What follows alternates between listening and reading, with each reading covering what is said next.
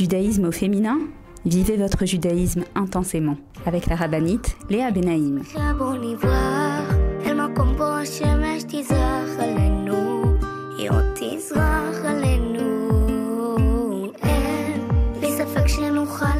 Bonjour à toutes et bienvenue sur Torah Box Radio depuis Jérusalem pour notre émission de judaïsme au féminin. Les filles, j'espère que vous allez bien. Et euh, aujourd'hui, au programme Bezrat Hashem, la paracha de la semaine, parachat Itro. Et oui, un petit peu pour vous situer où est-ce que où est-ce, est-ce qu'on en est dans notre euh, euh, pas, dans, dans, le cycle des parachiotes du Sefer Shmot et puis également dans l'année juive. Donc on est bien au centre, au cœur de l'histoire des Israël dans le désert, puisque voilà que les Israël sont sortis d'Égypte, ils ont traversé la mer Rouge, et maintenant, dans notre paracha, ils vont recevoir la Torah. La raison pour laquelle Hachem a sorti le peuple juif d'Égypte était pour leur donner la Torah, pour faire d'eux son peuple. Donc Bezrat Hachem, qu'est-ce qu'on va euh, de quoi est-ce qu'on va parler aujourd'hui ensemble? Alors on va d'abord essayer un petit peu de se connecter à la paracha, de comprendre qu'est-ce que cette paracha, elle vient nous apprendre, en quoi est-ce qu'elle est tellement riche d'enseignements pour nous les femmes, parce que comme vous le savez, c'est l'accent que de... Euh, sur lequel je m'efforce de de me, poser avec vous, d'essayer de trouver qu'est-ce que la paracha, elle vient nous enseigner, quelles sont les clés, les réponses que qu'elle recèle. Et Bezrat Hashem également, j'aimerais un petit peu avec vous aujourd'hui également aborder tout Bishvat, puisque c'est vrai que euh, la semaine dernière, on a dit quelques mots sur cette belle fête du calendrier juif, mais on a encore euh, des jolies choses à se, à se dire. Donc je vous propose de vous mettre en place, de me retrouver juste après une pause pour notre étude. Je vous attends les filles. À tout de suite. Retrouvez tout de suite Judaïsme au féminin avec la rabbinite Léa Benaïm.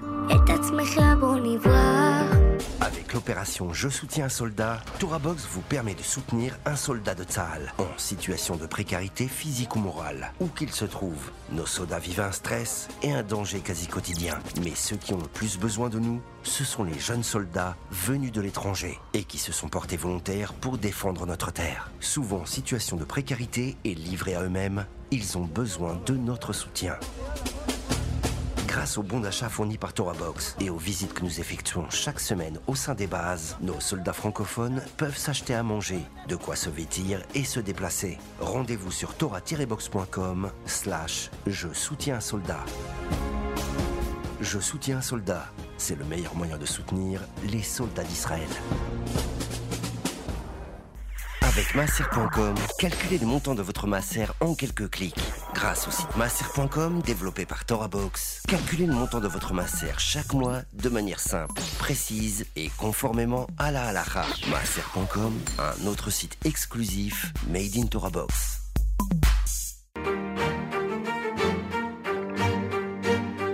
Judaïsme au féminin? Vivez votre judaïsme intensément avec la rabbinite Léa Benaïm.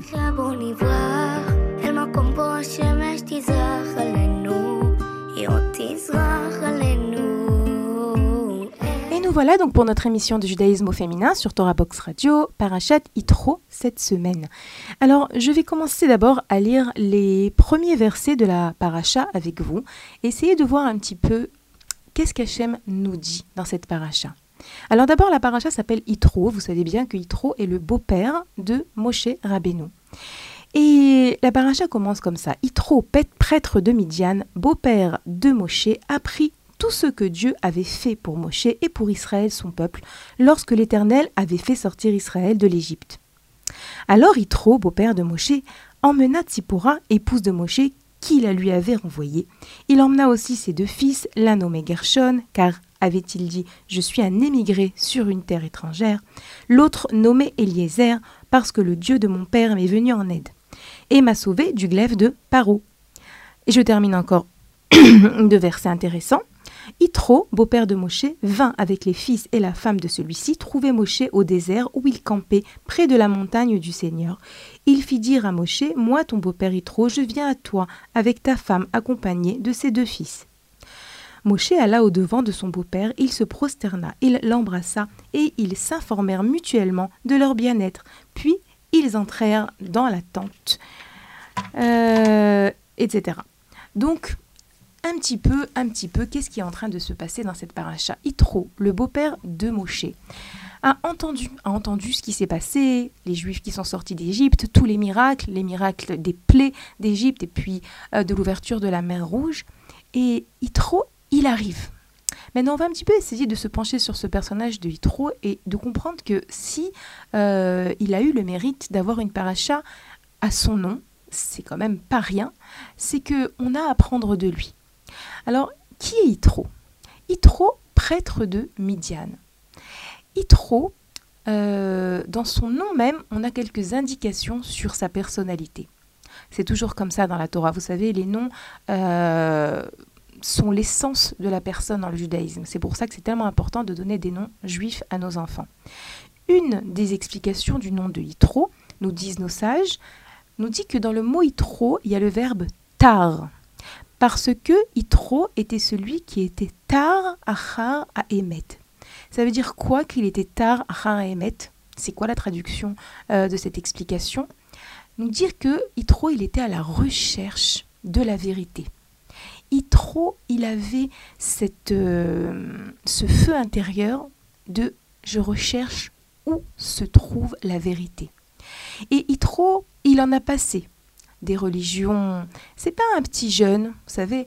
Euh, on pourrait croire que Yitro, ben, il est un peu perdu dans sa vie, il sait pas où il en est, il entend qu'il y a un Dieu qui a fait des miracles en Égypte, et puis euh, c'est intéressant, donc euh, on va essayer de voir qu'est-ce qui se passe par là-bas. Non.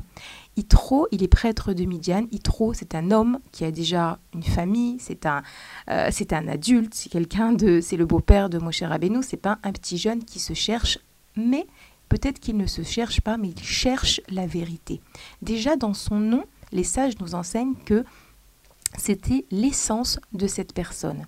Et pour trouver la vérité, il faut savoir que cela prend du temps. C'est pas tout de suite, c'est pas instinctif, c'est pas immédiat plutôt, c'est pas quelque chose d'immédiat. Lorsqu'une personne elle part à la recherche de la vérité, alors elle doit savoir qu'elle va avoir des hauts, des bas, qu'elle va avoir des moments où elle va être très éclairée, des moments où elle va être un peu plus perdue. Et c'est vrai que euh, dans cette paracha, Yitro, il vient nous apprendre le chemin pour arriver jusqu'à Hachem. Le chemin, c'est d'être tout le temps en recherche de vérité. J'ai entendu euh, du Rav Itamar Schwartz en Israël, à qui quelqu'un lui a posé la question et lui a dit Rav, qu'est-ce que on doit faire pour hâter la Géoula? C'est une question. On a entendu beaucoup de réponses là-dessus et toutes les réponses sont vraies. De la même manière que le Beth a été détruit à cause de la haine gratuite et du Lachonara, on doit réparer la haine gratuite et le Lachonara, c'est vrai toutes les réponses que vous avez pu entendre sont vraies. Le Rav euh, Schwartz donne une réponse qui m'a beaucoup plu parce que c'est vrai qu'elle contient à l'intérieur toutes les autres réponses. Le Rav Schwartz, il a dit, pour hâter la Géoula, on doit s'efforcer d'être tous les jours un peu plus émette, un peu plus vrai que la veille. Être vrai, c'est savoir que je suis dans un une lutte, un combat pour faire taire les voix du Yetzirara, les voix du mensonge, les voix qui m'éloignent d'Hachem, et je dois chercher à me comporter, je dois chercher à agir avec encore un peu plus et encore un peu plus de vérité. Donc ça, c'est le personnage de Yitro. Et vous savez, ça me rappelle un petit peu euh, le Rav qui est niftar il y a quelques mois à Jérusalem, ce grand Rav qui est considéré comme l'exemple des Baalé Tchouva. Euh, on en avait parlé également dans notre émission. C'est un Rav qui a beaucoup, beaucoup aidé pour tout ce qui est des parents qui rencontrent des difficultés avec leurs enfants, ces fameux enfants qui se cherchent. Et euh, ce Rav il avait écrit un livre il y a bien longtemps, et Bémet, je pense que j'ai dû lire ce livre il y a 20 ans. Et ce livre s'appelait chance. Ils n'ont pas donné de chance. Et dans ce livre, le Ravorizoar, il racontait euh, son parcours de Baal Tchouva. Comment est-ce qu'il a fait Tchouva Et il racontait, il a dit, parfois on croit que les gens qui font Tchouva, forcément, c'est des gens qui étaient complètement perdus, qui ont traversé des très grosses épreuves. il y a aussi de ça, c'est sûr. Qui ont traversé des grosses épreuves, qui, se sont, euh, qui sont tombés très bas, et puis ils ont découvert la vérité de la Torah, et donc ils sont suivi ce chemin qui était tellement plein de lumière et plein de vérité. Le Rav il dit que lui, c'était pas le cas. il était très bien, il était très épanoui, il était acteur de cinéma, il, était, il avait les moyens, il était heureux, il avait une gentille femme. Il raconte dans son livre que son parcours pour arriver jusqu'à Shem, jusqu'à la Torah, eh ben, c'est pas celui de quelqu'un qui était perdu, c'est celui de quelqu'un qui a tout simplement découvert la vérité. Il a dit lorsque je me suis aperçu de ce que ce qu'était la Torah et justement dans notre paracha aujourd'hui, la paracha dans, dans laquelle on va recevoir les dix commandements, on va recevoir cette fameuse Torah. Je vous rappelle que la Torah, c'est la Ktuba qui nous lie entre Hachem et nous. C'est ce contrat entre Hachem et nous. Et donc le Ravourizor disait que lorsqu'il a compris la grandeur de la Torah, la, la chance d'être juif, d'être un juif qui sert son Créateur, et eh ben, il s'est rendu compte que toute la vie qu'il avait avant et qu'il pensait euh, qui était une, vie très équilibrée, très épanouie, et eh ben non, c'était que du mensonge, c'était du faux. Donc quelque part, j'ai trouvé comme ça un certain parallèle entre la recherche de Yitro dans notre paracha, qui entend, Yitro, il entend. Vous savez, c'est intéressant. Je vous ai traduit, euh, dans la Bible traduite, c'est écrit que Yitro a pris tout ce que Dieu avait fait pour Moïse et pour Israël, son peuple. Dans les mots en hébreu, le mot qui est employé, c'est Vaishma. Vaishma Yitro, Yitro, il a entendu. C'est très intéressant parce que on peut se poser la question, ça arrive dans notre vie qu'on entend quelque chose. Là, vous êtes en train d'écouter une émission, on entend un Dvar on entend quelque chose qui est arrivé à quelqu'un. La question, c'est qu'est-ce qu'on fait avec ce qu'on entend? Est-ce qu'on sait utiliser ce qu'on entend pour grandir? Toubishvat, c'est la fête du renouveau. C'est la fête où les, euh, la sève commence à pousser, à monter, à, monter plutôt à l'intérieur du tronc de l'arbre. Et même là, si on ne voit rien de l'intérieur, ça je vous en avais parlé la semaine dernière, même si on ne voit rien de l'intérieur, de l'extérieur, pardon, déjà à l'intérieur, il y a le début de ce renouveau. Lorsqu'on veut grandir, lorsqu'on veut pousser, Hachem, il nous envoie des messages. Il nous envoie un cours, il nous envoie un message WhatsApp, il nous envoie une amie qui nous raconte quelque chose. Est-ce que lorsqu'on entend, lorsqu'on écoute quelque chose, on sait se poser la question, mais qu'est-ce qu'Hachem il veut me dire à travers cette chose que j'ai entendue? Vous savez, ça me rappelle aussi ce que je vous avais raconté sur Bithia. Bithia, lorsque elle était partie se tremper au Nil, elle avait vu au loin un couffin avec un bébé qui pleurait. Elle avait vu et elle avait tendu sa main pour essayer de l'attraper. Et je vous avais dit à peu près la même idée. Ça nous arrive de voir des choses et d'ignorer. Ok, j'ai vu que quelqu'un a perdu une clé et bon, j'ai pas fait de ça grand chose parce que je suis occupée dans ma vie. Ou bien j'ai vu que ma voisine, elle a l'air fatiguée et que peut-être ça l'aiderait si je vous prenais un petit peu les enfants cet après-midi et j'ai rien fait. Autant Itro que Bitia, ils ont vu et ils ont entendu et ils ont été sensibles à ce qu'ils ont vu et à ce qu'ils ont entendu. Et moi, j'apprends j'apprends et aussi également bien sûr basé sur les différents cours et lectures que j'ai fait autour de la paracha que de Hitro et de Bitcha, on apprend que attention, lorsqu'Hachem t'envoie quelque chose, un message, que tu vois ou que tu entends, ne sois pas indifférent parce qu'Hachem te parle. Hachem te parle à travers tout. D'ailleurs, une petite histoire pour euh, un petit peu vous imaginer ce que je suis en train de vous expliquer. On raconte qu'un jour, le Baal Shem Tov a vu quelqu'un qui transgressait Shabbat. Et le Baal Shem Tov en a été très, très, très peiné. Et ses, élèves sont venus le voir et lui ont dit Aval, Rabbi Israël, tu es toujours celui qui est tellement plein d'amour pour l'autre juif, pour autrui, que certainement que tu l'as jugé favorablement, cette personne qui a transgressé Shabbat, certainement que tu as encore plein d'amour pour lui, certainement que tu vas même prier pour lui. Pourquoi est-ce que tu as l'air tellement euh, accablé? Et Rabbi Israël Abal Shem Tov de leur répondre Non, vous n'avez pas compris. Si Hachem a fait que je vois cette personne transgresser Shabbat, c'est parce qu'Hachem a parlé à travers cette personne. Si j'ai vu quelqu'un transgresser Shabbat, c'est parce qu'il y a quelque chose en moi que je dois corriger que je dois réparer. Il n'y a pas d'hasard. Ça, c'est un des grands enseignements de Baal Shem Tov. Lorsque tu vois quelque chose chez autrui, sache que ça vient te dire quelque chose par rapport à toi-même. Et les élèves de répondre au Baal Shem Tov, mais enfin, Rabbi Israël, toi, transgresser Shabbat, mais quel rapport? C'est impossible, ça ne veut rien dire pour toi. C'est sûr que toi, tu ne transgresses pas Shabbat. Donc, qu'est-ce que tu veux dire par là que le fait d'avoir vu quelqu'un transgresser Shabbat, c'est un message d'Hachem? Et le Baal Shem Tov s'est posé sur la question, il a réfléchi. Et il est revenu en leur disant, j'ai trouvé, j'ai trouvé ce qu'Hachem voulait me dire. Dans la Torah, un Talmid Racham, un sage, a ce qu'on appelle une dimension, une prina de Shabbat. Il a une certaine dimension de Shabbat. Et le Baal Tov leur a dit, je sais que j'ai un petit peu manqué de respect pour un Talmid Racham. Et donc, je sais que si Hachem m'a montré ce juif qui transgressait Shabbat, c'est pour venir me réveiller à faire tchouva sur le fait que j'ai manqué de respect à un Talmid. Ça, c'est au niveau du Baal Shem Tov, de réussir à comprendre les messages d'Hachem, même lorsque c'est peut-être pour nous, à nos yeux, assez loin. Mais non, à Kadosh Baruchou, ce que je veux vous dire en tout cas par rapport à Itro, Itro qui est tard, qui recherche la vérité, Itro qui entend quelque chose et tout de suite il vient, il arrive pour se joindre au peuple juif, pour nous apprendre que vous écoutez quelque chose maintenant. Le Ramban, dans sa Higuerette à Ramban, il dit lorsque tu termines de lire quelque chose, de lire un livre, d'écouter un Dvar Torah, pose-toi la question qu'est-ce que ça m'a appris? Qu'est-ce que je vais faire avec, ça? En quoi est-ce que ça va me rapprocher d'Hachem? Qu'est-ce que je peux prendre sur moi qui est lié avec cette chose que je viens d'écouter, de comprendre ou de voir. Bémet, c'est un enseignement très important et, euh, je pense qu'on a beaucoup à faire parce que vous savez, euh, je vous ai donné des exemples de cours ou de, de Dvartora, mais c'est pas que ça. Lorsque vous voyez des choses qui se passent autour de vous, c'est une question à se poser. Hachem, qu'est-ce que tu veux me dire?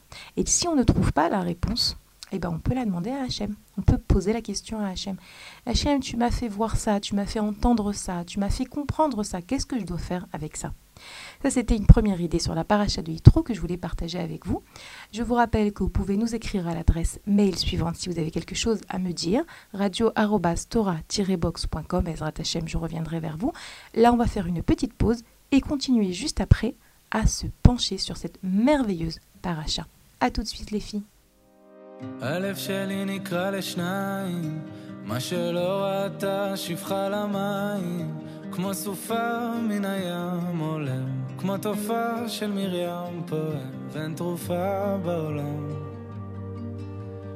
הלב שלי מרים ידיים, כבר מועד לא עומד על הרגליים, שבר כלי שאין בו כבר מה, והשמיים הם לי חומה, חבור בתוך הים ביבשה.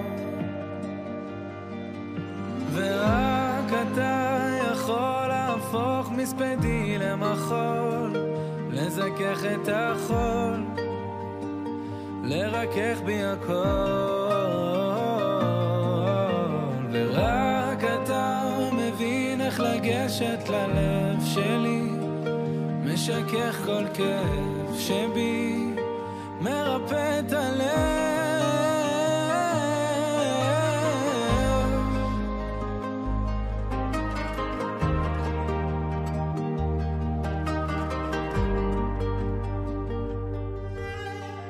הלב שלי נקרע לשניים, חציו השם וחציו לשם שמיים, כמו סופה מן הים עולם, כמו תופעה של מרים פועם, ואין תרופה בעולם ללב. ורק אתה יכול להפוך מספדי למחול, לזכך את החול, לרכך בי הכל. ורק אתה מבין איך לגשת ללב שלי, משכך כל כאב שבי,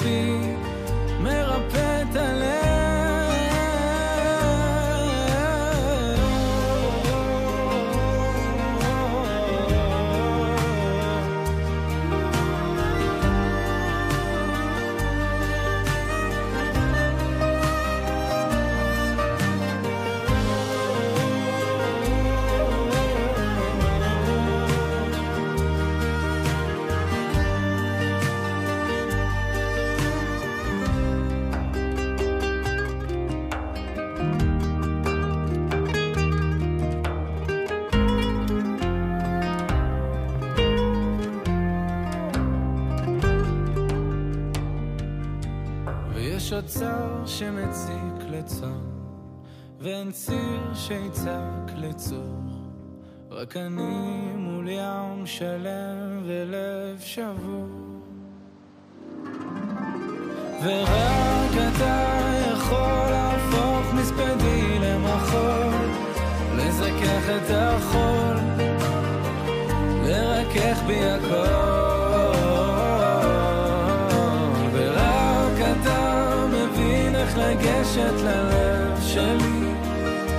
משכך כל כאב שבי, מרפא את הלב.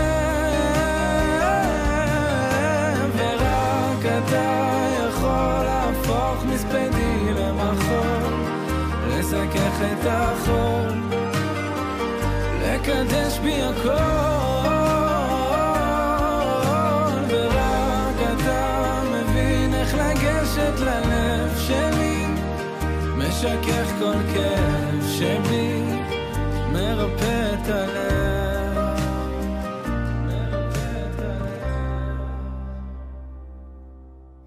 Et nous revoilà les filles pour la suite de notre émission de judaïsme au féminin sur Torah Box Radio. Et on continue un petit peu à comprendre qu'est-ce qu'Hachem nous dit à travers la paracha de Yitro.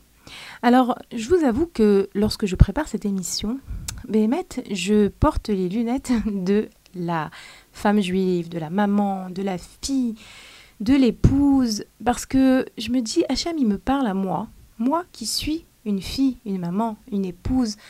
Euh, et, c'est sûr que la paracha, elle vient me donner, en hébreu on appelle ça les kelim, les outils de mieux vivre ma vie, de vivre une vie plus épanouie.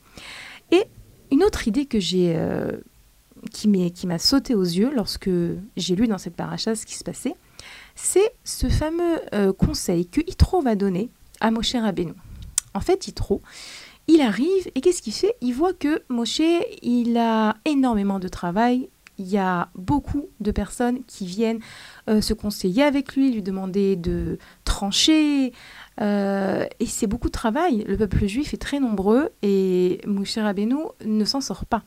Ou en tout cas, c'est très lourd pour les épaules de Moshe Rabbeinu. Et donc, Yitro vient voir Moshe et il lui conseille, il lui dit Moshe, tu sais, tu devrais un petit peu délester, tu devrais un petit peu euh, nommer des personnes qui vont travailler avec toi, qui vont recevoir.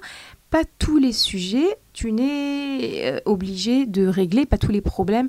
Euh, c'est possible. Il y a d'autres personnes qui sont très capables dans le peuple juif. Il y a Yoshua, il y a Eldad ou Medad, il y a d'autres personnes qui sont très capables. Il y a les Shivim Skenim, les 70 anciens, des gens qui sont très capables. Et viens, on va essayer de t'alléger la tâche. Tu vas nommer donc des gens qui vont être responsables d'accueillir les Israël, d'entendre leurs difficultés, et lorsque Béhémet, tu auras un problème qu'ils ne seront pas capables de gérer tout seul, de trancher tout seul, eh bien, ils viendront jusqu'à toi. Et ça, c'est extraordinaire ce que Yitro ici propose à, à Moshe. Parce qu'en vérité, c'est un conseil qui est un conseil qui va nous aider également à nous aussi. Est-ce que ça vous arrive parfois de sentir que vous avez trop sur les épaules? Est-ce que ça vous, arrive parfois de sentir que il y a trop de choses, le travail, les enfants, la maison, le ménage, le mari, et puis nous aussi, on est là aussi. Et là, Yitro, il te dit, apprends d'abord à ce que tu n'es pas obligé de faire toi-même, à essayer de voir si quelqu'un peut t'aider à le faire. Parfois, c'est une femme de ménage. Parfois, c'est pas une femme de ménage. Parfois, même nos enfants nous-mêmes, il y a des choses qu'ils peuvent faire eux-mêmes, les aider en faisant euh, un tableau, par exemple. Maintenant, moi, je vais vous donner un conseil. Je vais vous raconter une petite euh, histoire qui a été racontée par un professeur à l'université aux États-Unis. Et en, véri- en vérité, qui, j'espère, va vous donner ce qu'on appelle en hébreu Homer les Marshava. Homer les Marshava, c'est euh, un sujet à réfléchir. En fait, c'est ça. Je suis pas en train de vous dire maintenant, allez, prenez une femme de ménage ou allez, demandez à vos enfants de faire la vaisselle. Non, c'est pas ça que je vous dis. C'est possible que ce soit ce qu'il faut faire, mais c'est pas ce que je suis en train de vous dire. Pas tout le monde n'a les moyens de se le permettre. Ce que je suis en train de vous dire, c'est que Baruch Hashem, lorsqu'on a beaucoup de tâches dans la vie, lorsqu'on a beaucoup de rôles, beaucoup de chapeaux, comme on dit, euh, alors on doit passer par l'étape de la réflexion. Alors, c'est quoi cette fameuse euh, histoire qui a été racontée par ce professeur aux États-Unis? Il, est arrivé en classe avec un, bol et dans ce bol, il a mis des grosses pierres. Euh, et il a dit, il a mis des grosses pierres jusqu'en haut du, du bol. Et il a dit aux élèves, est-ce que vous pensez qu'on peut rajouter quelque chose dans ce bol? Et les élèves ont regardé et ont vu que non, il y avait euh, les pierres, elles remplissaient le bol jusqu'au rabord. Et ils ont répondu, bah non, on peut rien mettre d'autre. À ce moment-là, le professeur prend un sac de petits cailloux et il verse à l'intérieur du bol. Et en fait, les petits cailloux, ils trouvent leur place à l'intérieur entre les grosses pierres. Et après avoir prouvé donc aux élèves que c'est possible de rajouter quelque chose même lorsque tout est plein, il leur repose la question est-ce que vous pensez qu'on peut encore rajouter quelque chose? Et là, les élèves de répondent ah non, non, là c'est vraiment complètement plein. Et là, qu'est-ce qu'il fait? Il prend un sac avec du sable et il le vide dans, le, dans ce bol. Et qu'est-ce qui se passe? Eh bien, vous avez bien compris, euh, le sable trouve également sa place entre les différents petits euh, cailloux. Et ensuite, il pose la question encore, est-ce que vous pensez qu'on peut rajouter quelque chose? Et les élèves, là, ils n'osent pas dire non parce qu'ils se sont fait avoir quand même deux fois. Ils disent, ben, on peut, oui, peut-être qu'on peut rajouter quelque chose. Et là, à ce moment-là, le professeur prend un verre d'eau et renverse le verre d'eau dans le bol. Et vous avez bien compris que le verre d'eau également euh, a trouvé sa place dans le bol. Et là, le professeur pose la question et dit à ses élèves, quelle est la leçon de cette petite expérience que j'ai fait avec vous? Alors il y a un élève qui dit, eh ben, en vérité, euh, la leçon, c'est que euh, on peut toujours ajouter des choses dans notre emploi du temps, même lorsqu'on pense qu'on est super débordé, qu'on peut plus rien rajouter. En fait, on peut toujours ajouter. Et là, le professeur, il, lui explique que c'est pas tout à fait ça la leçon. Non, la leçon, c'est pas ça. La leçon, c'est que lorsque dans ta vie, tu as posé les grosses pierres, c'est-à-dire les choses qui sont essentielles dans ta vie, alors tu peux trouver de la place pour les autres choses. Tu peux trouver du temps pour les autres choses. Mais lorsque, si tu remplis, si on avait, si tu remplis ta vie de choses qui sont pas forcément les plus importantes, qui sont, oui, c'est pas essentiel de nous-mêmes faire la vaisselle, on peut demander à quelqu'un de la faire, mais par contre, être là près des enfants, s'asseoir avec eux, leur raconter une histoire, passer du temps avec eux, les sortir, les promener, discuter avec eux, ça ce sont les grosses pierres, c'est des choses que personne ne peut faire à notre place. Lorsque tu as fait la liste des grosses pierres dans ta vie, alors et que tu les as rentrées dans ton emploi du temps et que tu les as, euh, comment dire, tu, tu as décidé, en fait c'est un choix, tu as fait le choix de qu'est-ce qui est essentiel, qu'est-ce qui est vital dans mon, dans ma vie, dans mon emploi du temps. Qu'est-ce qui est vital? Est-ce que le fait de passer du temps avec mon mari, c'est quelque chose de vital? Oui, alors je le rentre dans mon emploi du temps. Que j'ai le temps ou que j'ai pas le temps? C'est marrant parce que mon fils de 16 ans, ce Shabbat à table, il me disait Maman, tu sais, mon prof m'a dit que le temps, eh ben, c'est à nous de le gérer, c'est à nous de décider si j'ai le temps ou j'ai pas le temps pour quelque chose. Je trouvais que c'était beau qu'un enfant de 16 ans, il, rapporte comme ça une phrase de, son prof et en fait, il l'a rapporté parce qu'il a cru en ça. Il a cru que c'est vrai que le temps, il peut nous filer entre les doigts et qu'on a l'impression qu'on n'a jamais le temps de rien et qu'on est tout le temps en train de courir après, après la vie. C'est la course effrénée, la course infinie.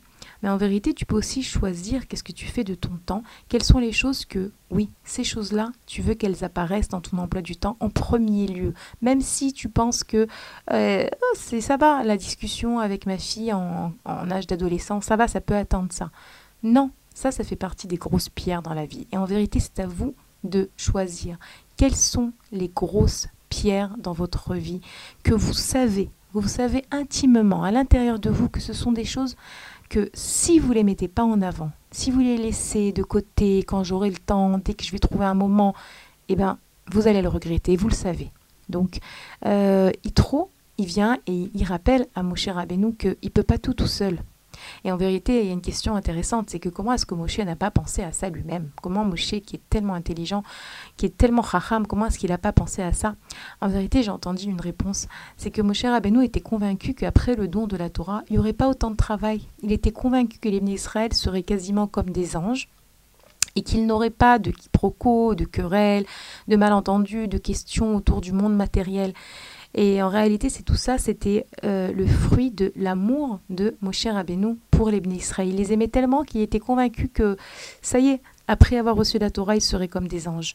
En réalité, oui, les Israël ont reçu la Torah, mais ils ont continué à avoir une vie avec des hauts et des bas, avec des plaintes, avec des questions, avec des, euh, des choses qu'ils avaient besoin d'être tranchées.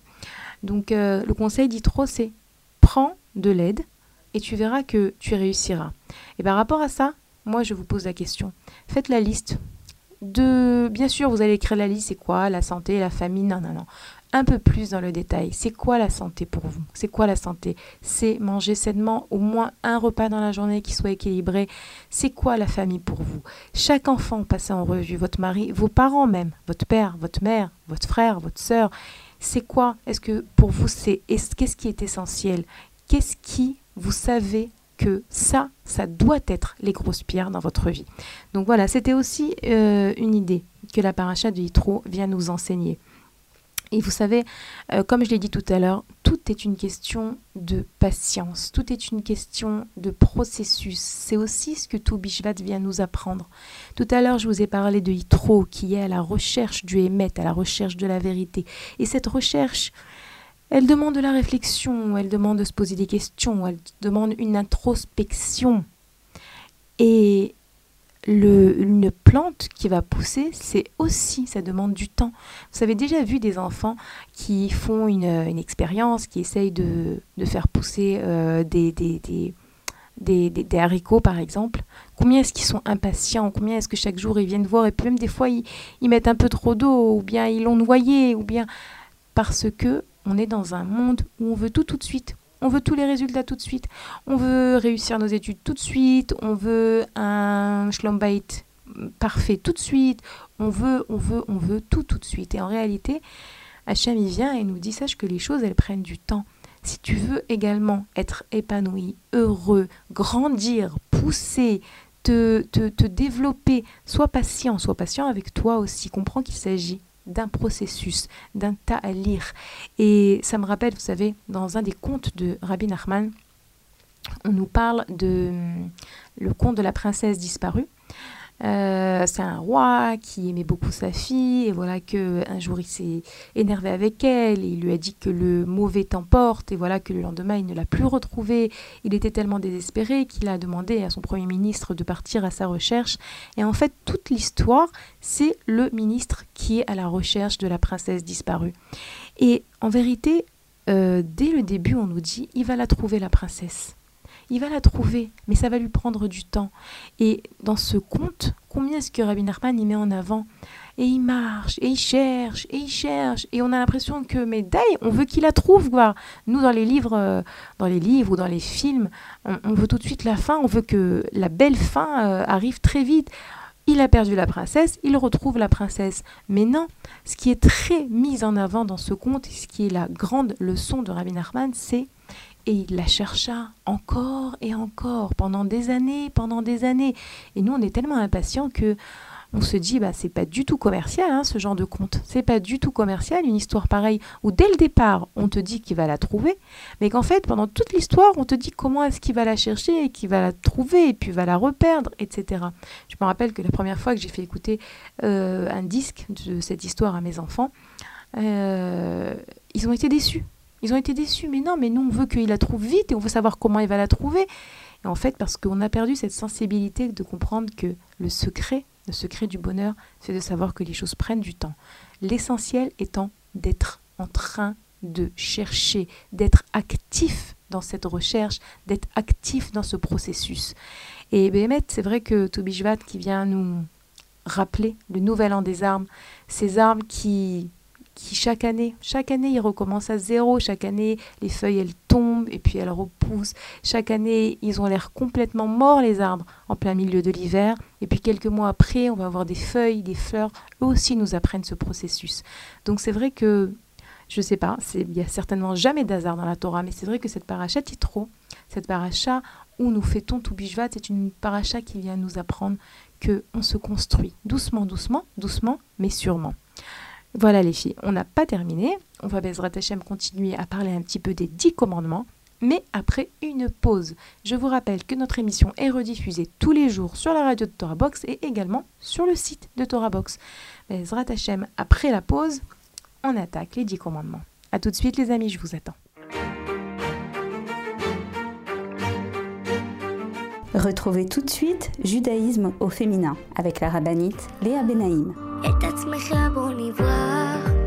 Avec masser.com, calculez le montant de votre masser en quelques clics Grâce au site masser.com développé par ToraBox, calculez le montant de votre masser chaque mois de manière simple, précise et conformément à la halakha. Masser.com, un autre site exclusif made in ToraBox.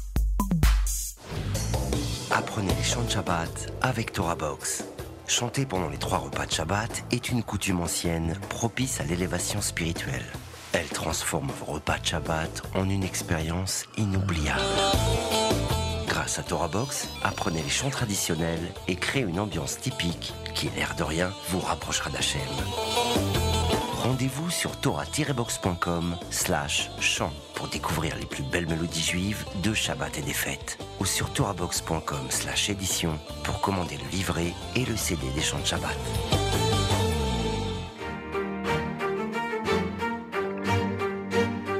Judaïsme au féminin? Vivez votre judaïsme intensément avec la rabbinite Léa Benaïm.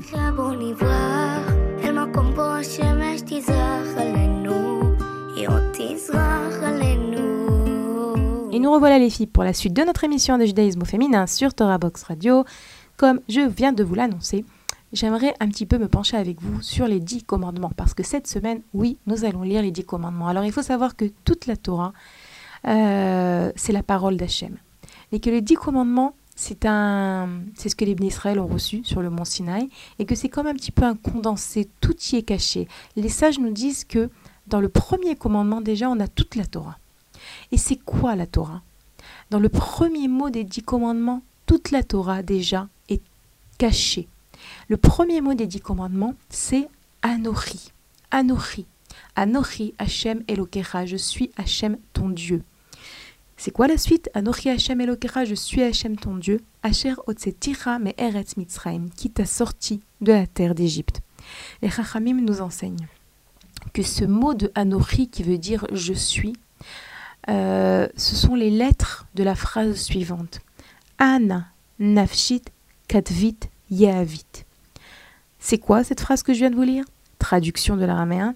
Je suis, euh, moi, mon âme, je l'ai écrite et je te l'ai donné.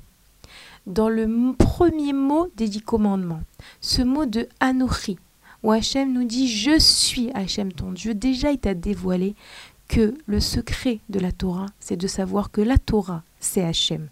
Ana nafshi katvit yehavit. Mon âme, je te l'ai, je l'ai écrite et je te l'ai donnée. Hachem, il s'est donné avec la Torah.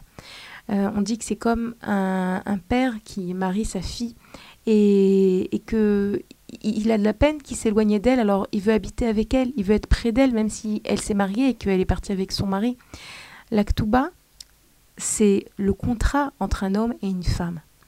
Eh bien, les Rachamim nous disent que la Torah, c'est l'aktuba entre Akadosh Baruch et nous, comme je vous l'ai dit. Et dans cette paracha, en fait, on arrive, à la raison pour laquelle les Israël sont sortis d'Égypte. Lorsque Moshe était venu trouver Paro, il lui avait dit Renvoie mon peuple. Hachem me demande de te demander de renvoyer son peuple. Duni, et ils vont me servir. La raison pour laquelle Hachem nous a sortis d'Égypte, la raison pour laquelle Hachem nous a mis dans ce monde, c'est pour qu'on le serve. C'est pour qu'on soit son peuple, ses enfants. Pourquoi? Parce qu'Hachem, il sait que grâce à sa Torah, alors nous allons vivre une vie de dvekut. Dvekut, ça veut dire, ça vient du mot d'évêque, qui veut dire coller. Une vie avec un attachement où on va être complètement collé à Hachem. Et c'est ça le but de toute la Torah également. Le but de toute la Torah, c'est de nous amener à nous coller en Hachem. C'est pour ça que les Rachamim nous disent que dans ce premier commandement, vous savez, le premier commandement, on nous dit que c'est le commandement de la Emouna, le commandement de la foi. Hachem, il vient et nous dit, je suis Hachem, ton Dieu. Et dans ce commandement, on comprend que Hachem, on est là pour nous coller à toi, que le sens de notre vie, la raison pour laquelle on est dans ce monde, c'est pour nous coller à toi. C'est pour ça qu'on est là. Et pour pouvoir nous coller à toi, Hachem, il nous a donné la Torah, les mitzvot. Le Zohar nous dit que les mitzvot sont 613 itin, 613 conseils. C'est quoi ces conseils? C'est des conseils pour réussir à nous coller en Hachem. Lorsqu'une personne, elle mange cachère, elle se colle en Hachem. Lorsqu'une personne, elle accomplit les mitzvot de la Torah, lorsqu'une personne, elle accomplit les dix commandements, elle se colle en Hachem. Et c'est intéressant parce que euh, le mot mitzvah a également la racine tsefta, tsefta qui veut dire union. C'est cette union-là dont on nous parle. Et dans cette paracha, cette paracha itro, comme je vous l'ai dit, une paracha essentielle, puisque c'est la paracha où on arrive, sauf sauf, on arrive au bout du compte à cette union tellement attendue entre le ciel et la terre, entre la spiritualité et la matérialité.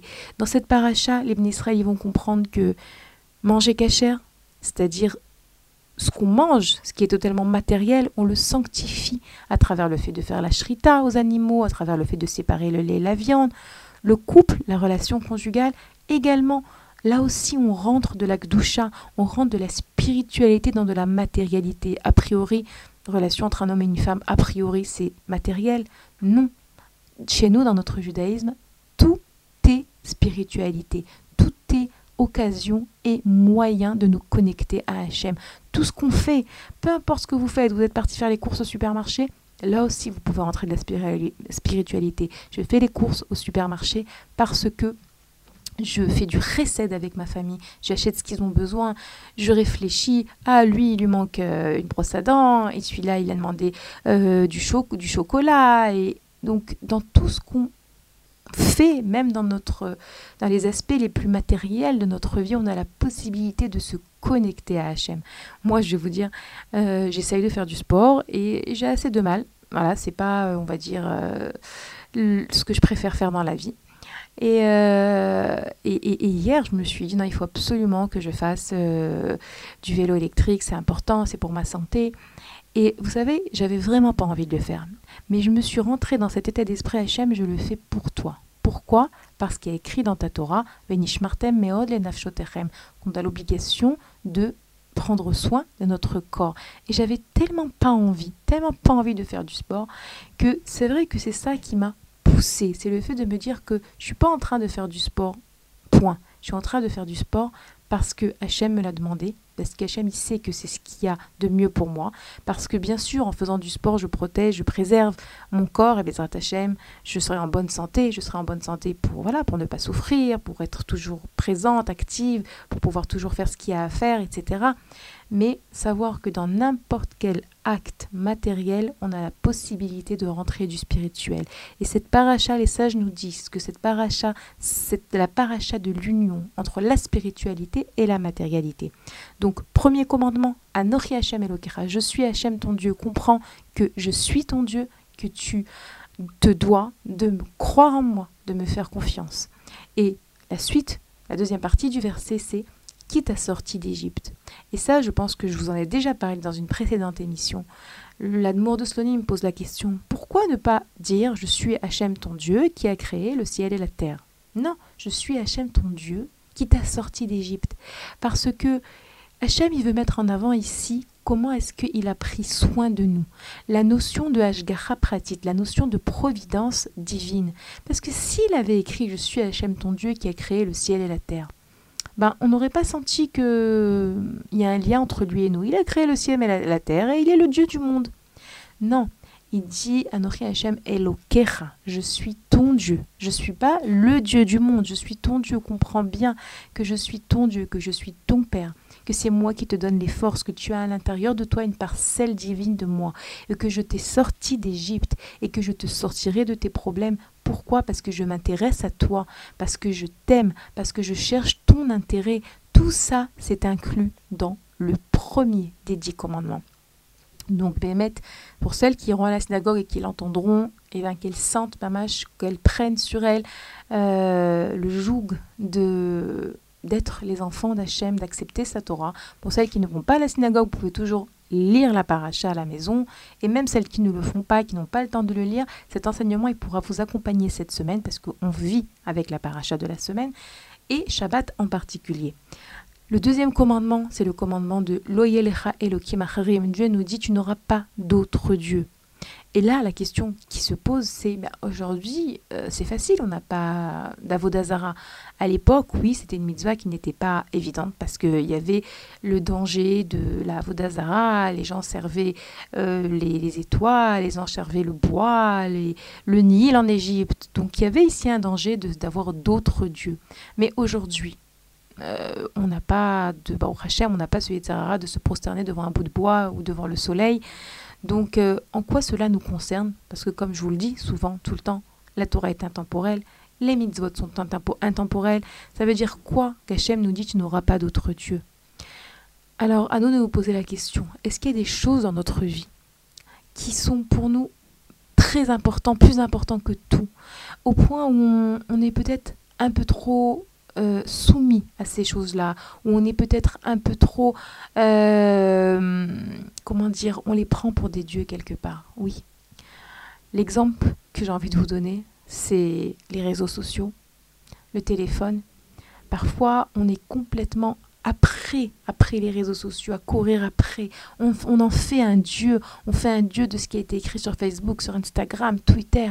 On fait un dieu de de, tout ce que cela représente, de qu'est-ce qu'on va penser de moi, de combien de likes, etc. Posez-vous la question est-ce qu'il y a des choses dans votre vie qui ont peut-être pris la place de Dieu?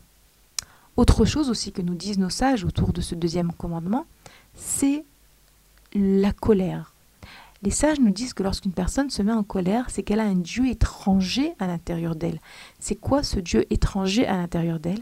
C'est que pourquoi est-ce qu'une personne se met en colère? Parce qu'elle voulait quelque chose et que ça ne se passe pas comme elle, elle veut. Et donc elle se met en colère. En réalité, maintenant de nouveau, c'est humain de se mettre en colère. espérer ne jamais se mettre en colère, c'est se leurrer, c'est pas possible, c'est pas quelque chose qui est faisable. Donc on est bien conscient que, euh, bien sûr, que la colère est à proscrire, mais à côté de ça, on sait combien est-ce qu'on est humain, on n'est pas des anges. Mais les Chachamim nous disent que quelqu'un qui se met en colère, c'est comme s'il a un Dieu étranger à l'intérieur de lui, parce que quelque part, il ne voit pas que c'est Hachem qui dirige ce monde, qui l'a mis dans cette situation, qui a entraîné que trois petits points, mais il croit que tout doit se passer comme lui il veut, comme lui il aimerait, ou bien comme dirait Rabbi Nachman, il emploie une expression qui est l'expression de Anna Emlor. Moi, je règne, je règne. C'est moi qui règne. Donc, si je suis arrivée à la maison et que j'ai demandé à mon mari d'arriver plus tôt, qu'il n'est pas arrivé plus tôt, je m'énerve parce que je règne. C'est, je veux que ça se passe comme moi je l'entends. Là aussi, les sages nous disent attention, c'est une forme d'avodazara. On a encore beaucoup de... Évidemment, il y a dix commandements. On va pas avoir le temps de parler des dix commandements. Kiboudorim, quand même, je veux dire un petit mot sur Kiboudorim, le respect des parents. Vous savez que le respect des parents, euh, dans les tables de la loi, se trouve dans les tables qui... Vous savez, les tables sont divisées en deux. Il y a les tables qui sont ce qu'on appelle Ben Adam Lamakom, qui concernent notre relation à Dieu, et les tables de Ben Adam Lachavero, notre relation à autrui. Et le respect des parents se trouve dans le côté de notre relation à Hachem. Et il n'y a pas d'hasard. même il nous enseigne que le respect des parents, c'est pas pour rien s'il est écrit dans le côté des lois qui concernent notre relation à Hachem. Parce qu'à travers le fait de respecter nos parents, à travers le fait de développer en nous de la reconnaissance envers nos parents, parce qu'en fait c'est ça, nous dit le Sefer Achinour, c'est la reconnaissance, la karatatov, de leur être reconnaissant, alors on arrivera à être reconnaissant envers Akadosh Baruchou. Il n'y a pas dans le judaïsme des mitzvot à la verticale et des mitzvot à l'horizontale. Des mitzvot à la verticale qui concernent ma relation à Hachem et des mitzvot à l'horizontale qui concernent ma relation à autrui. Non, tout est lié. Lorsque je ne dis pas de la shonara, par exemple, c'est pas uniquement par rapport à la personne qui est en face de moi, c'est par rapport à Hachem parce qu'il s'agit de ses enfants. Donc ici, la mitzvah de Kiboudorim, elle apparaît dans le côté des mitzvot qui euh, concerne notre relation à Hachem et pour, nous dit le Sefer Achinour, pour nous inculquer la force et l'importance et développer en nous la reconnaissance et également pour nous rappeler que nos parents sont les associés avec Hachem pour nous avoir permis de naître, d'être euh, dans ce monde. Ils ont été associés avec Hachem, donc ça marche ensemble. Et euh, Bémet, c'est pas un sujet qui est toujours facile, le respect des parents C'est vrai qu'on a parfois du mal, surtout lorsqu'on se sent peut-être supérieur à nos parents, on sent que nous on sait plus qu'eux ou qu'on comprend plus, mieux les choses qu'eux, etc. Mais justement, la mitzvah du respect des parents ne se trouve pas dans le côté des mitzvot de, qui concernent notre relation à l'autre, pour qu'on ne pense pas que nos parents c'est comme un ami ou comme quelqu'un qu'on doit se respecter. C'est entre Hachem et moi, il y a les parents. C'est un gros travail. Mettre les filles, je vous invite à vous poser la question combien est-ce que vous respectez Comment est-ce que vous pourrez mieux respecter? Il y a aussi des lois à apprendre. Et c'est vrai que c'est un challenge, mais c'est extrêmement important. Et pour terminer, une dernière mitzvah sur laquelle, un, des derniers le dernier commandement que je voulais un petit peu partager avec vous, c'est le commandement de l'otahmod, de ne pas envier, de ne pas convoiter. Ça aussi, il faut savoir que c'est quelque chose qui est surtout chez les femmes très très sensible, surtout dans la génération ou des réseaux sociaux où on voit tout ce qui se passe et c'est très difficile de voir ce qui se passe ailleurs et de ne pas comparer. Mais c'est vrai que pour réussir à ne pas convoiter, à ne pas comparer, on ne doit pas on ne doit pas tomber dans la, comparaison. En fait, c'est ça ce que je veux vous dire. Euh, on ne doit pas tomber dans la comparaison comme ce petit, cette petite parabole que j'ai entendue. Euh, lorsque vous voyez, vous êtes arrivé de l'aéroport, vous attendez votre valise, il y a plein de valises qui passent. Mais vous, vous savez que votre valise est la valise grise, il y a un petit fil vert, et vous voulez aucune autre valise parce que vous savez que vous voulez votre valise. Alors en vérité, pour ne pas convoiter, c'est l'état d'esprit qu'il faut avoir. Hachem, il t'a donné dans ta vie, dans ton monde, dans ta famille, dans ton travail, dans ta santé, tout ce qu'il te faut pour que toi, tu réalises ce que tu as réalisé. Tout est précis, tout est le plus adapté à toi. C'est ta valise. Si tu regardes, tu veux prendre une autre valise, tu vas être déçu parce qu'en vérité, euh, tu sais, tu sais ce qu'il y a de l'extérieur, tu sais pas ce qu'il y a à l'intérieur. Peut-être que de l'extérieur, tu vois que ta voisine, elle a l'air de super bien s'entendre avec son mari, mais peut-être qu'en vérité, euh, elle a des problèmes de santé. Euh, peut-être que de l'extérieur, tu vois que euh, ta, ta, collègue au travail, elle a l'air d'être super bonne éducatrice et que ses enfants sont très épanouis, mais que peut-être qu'en vérité, dans, dans sa relation avec son mari, c'est pas trop ça. Alors, lorsque on te dit ne convoite pas, en vérité, le secret pour ne pas convoiter de nouveau, comme pour le respect des parents et comme pour tout le reste, cela demande du travail. C'est pas facile, mais ce qu'Hachem nous demande, c'est possible. Il faut le garder en tête. De se dire, ça c'est mon lot, c'est ma valise. Ma valise, c'est ça, c'est ce mari, ses enfants, ses parents, cette situation financière, cet état de santé. Ça, c'est ma valise. Je ne veux pas chercher à recevoir une autre valise parce que je ne sais pas qu'est-ce qu'il y a dans cette autre valise. Et même plus que ça, c'est sûr que cette autre valise n'est pas bonne pour moi. Et oui, c'est un travail à faire les filles et je vous souhaite bonne chance parce que c'est un travail que toute femme se doit de faire, et eh bien, Hashem, on y arrive et on va y arriver. J'ai aucun doute là-dessus. Voilà les filles, on va terminer notre émission. Je vous remercie d'avoir passé ce moment avec moi, de nous être renforcés ensemble, Ezrat Hashem, et je vous souhaite à très bientôt, à la semaine prochaine.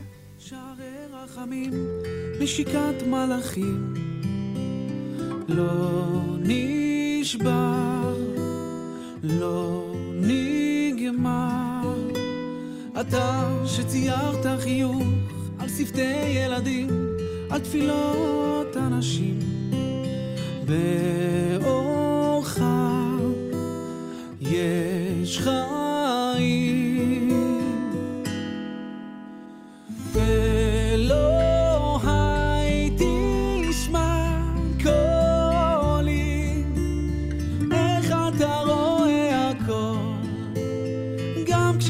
מתנשך בתוכי. אלוהי תשמע קולי. על מודה אני. אתה חלק חלומות רחוקים שהפכו לחיים. נס גדול. ים קסמים. איך מתנגן בי תמיד אור אינסוף שמזכיר שאנחנו רק שיר. ילד